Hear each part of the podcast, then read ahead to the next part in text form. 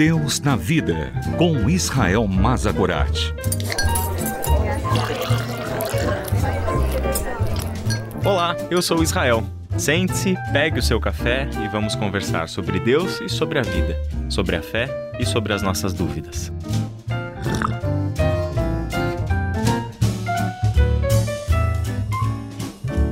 Seja muito bem-vindo a mais um episódio do Deus na Vida. Nós seguimos conversando sobre o tema da relação dos cristãos com as autoridades e hoje a pergunta que levantamos é: toda autoridade foi mesmo constituída por Deus? Texto de Romanos, capítulo 13, é um texto muito importante na Bíblia sobre esse assunto, mas que também é um texto envolto em algumas más interpretações. A principal má interpretação de Romanos, capítulo 13, é aquela que diz que, porque toda autoridade foi constituída por Deus, toda autoridade em toda circunstância deve receber a submissão do povo de Deus. A gente precisa pensar um pouquinho nisso, à luz da Bíblia. E ao mesmo tempo, este texto é entendido como um sinônimo de que foi Deus quem pessoalmente escolheu as pessoas que assumiram o poder de povos, nações, estados e etc. ao longo de toda a história e em todos os lugares. A gente de fato precisa refletir um pouquinho biblicamente sobre essa questão. Começando então com três afirmações que nós encontramos em Romanos capítulo 13. Não há autoridade que não venha de Deus. Segundo, as autoridades que existem foram por ele estabelecidas. E três, Consequentemente, aquele que se rebela contra a autoridade está se colocando contra o Deus que a instituiu. A gente percebe que toda a autoridade, portanto, provém de Deus, é derivada de Deus, foi estabelecida por Deus e ela tem uma função. É importante lermos o restante do capítulo 13 e não apenas os dois primeiros versículos, porque o restante mostra para qual função essas autoridades foram estabelecidas. E parte da resposta já está aí.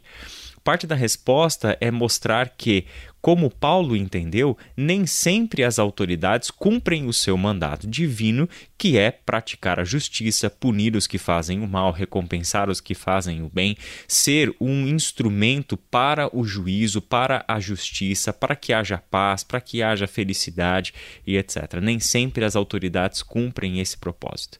Então, quando nós olhamos para esse texto, nós precisamos ser bastante cautelosos ao interpretar essas declarações de Paulo da maneira como nós vemos interpretada por aí.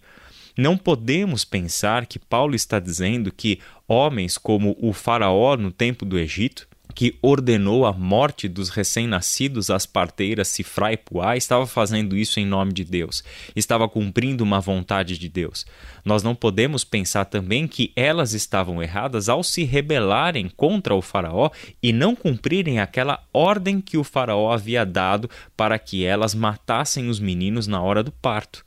Nós não podemos pensar que Paulo está achando e ele realmente acreditasse que homens como Calígula, como Herodes, como Nero, como Domiciano e tantos outros homens né, dentro do tempo do Novo Testamento, ou no nosso é, tempo mais próximo, como Hitler, como Stalin, como Saddam Hussein e qualquer outro governante, seja da esquerda, seja da direita, seja do centro, que já tenha governado, foi pessoalmente estabelecido, designado por Deus e que por isso Deus é quem é responsável por seu comportamento e que em nenhuma circunstância a gente vai poder resistir à autoridade dessas pessoas.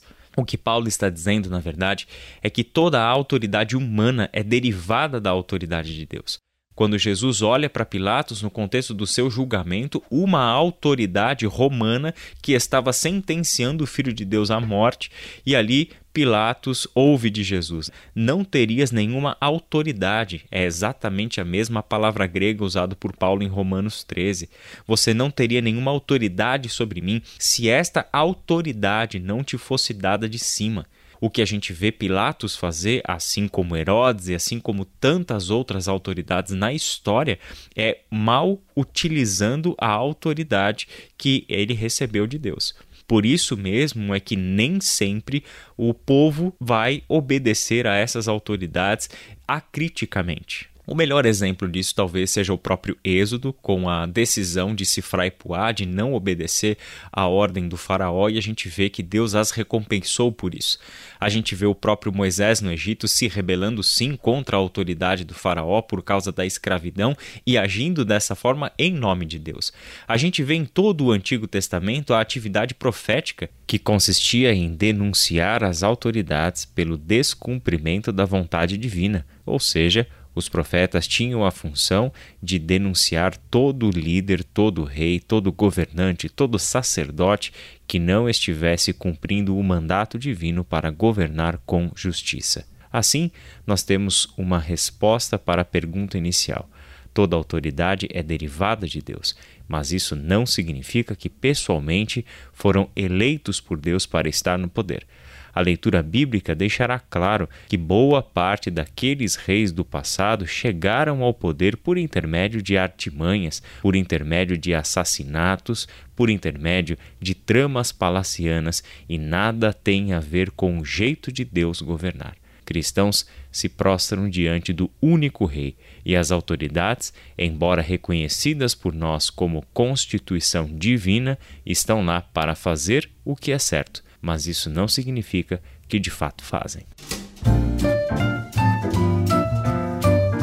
Deus na Vida, com Israel Mazakorat. Para ouvir novamente, acesse transmundial.org.br.